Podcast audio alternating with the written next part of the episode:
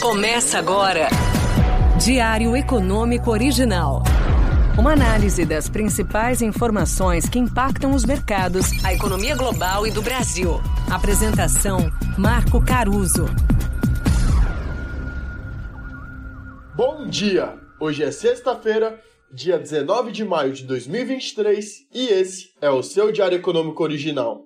Eu sou o Igor Cadillac, economista aqui do banco, e estarei na apresentação do podcast até a volta do Marco Caruso.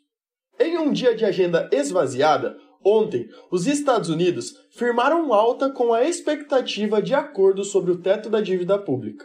O presidente da Câmara, Kevin McCarthy, disse que vê o acordo de limite da dívida sendo considerado no plenário da casa na próxima semana.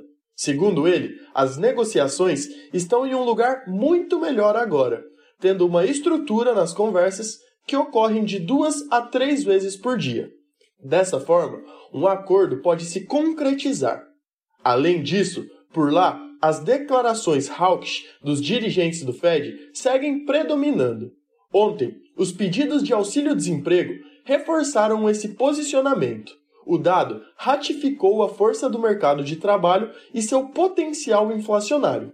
Temos que ser cautelosos ao analisar esses números, devido aos relatos de que existe a possibilidade de fraude.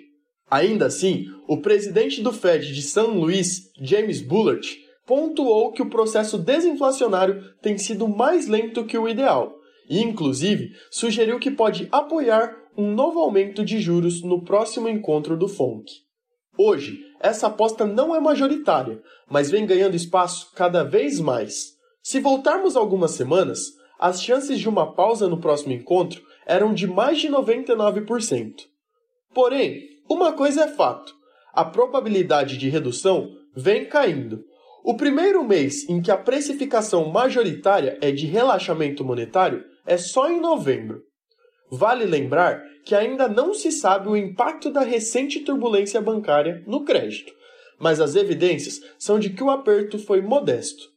E aí, sem o risco de calote e com a tendência de juros altos por mais tempo, ontem foi um dia de bolsa e dólar para cima nos Estados Unidos. Mas não só por lá. Por aqui, mesmo depois de perder a sequência de oito pregões consecutivos em alta, o Ibovespa já retoma a contagem, que agora está em duas sessões. Com um apetite a risco, o índice fechou com alta de 0,59% e acima dos 110 mil pontos. No Brasil, o assunto do momento segue sendo o arcabouço fiscal e a gasolina.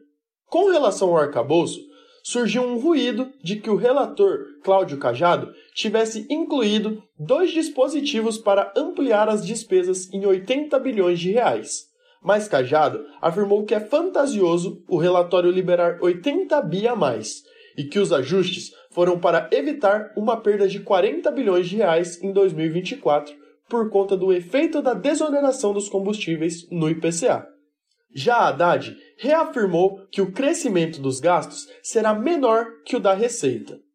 Sobre o preço dos combustíveis, o ministro da Fazenda falou que esse assunto é com a Petrobras.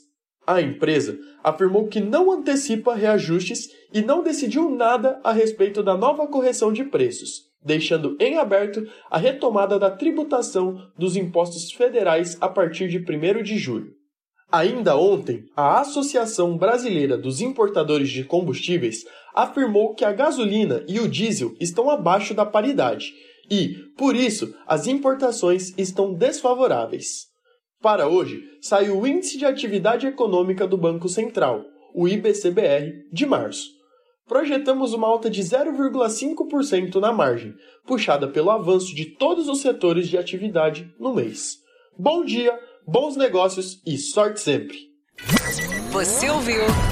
Diário Econômico Original. Uma análise das principais informações que impactam os mercados, a economia global e do Brasil. De segunda a sexta, às seis da manhã, no Spotify e YouTube.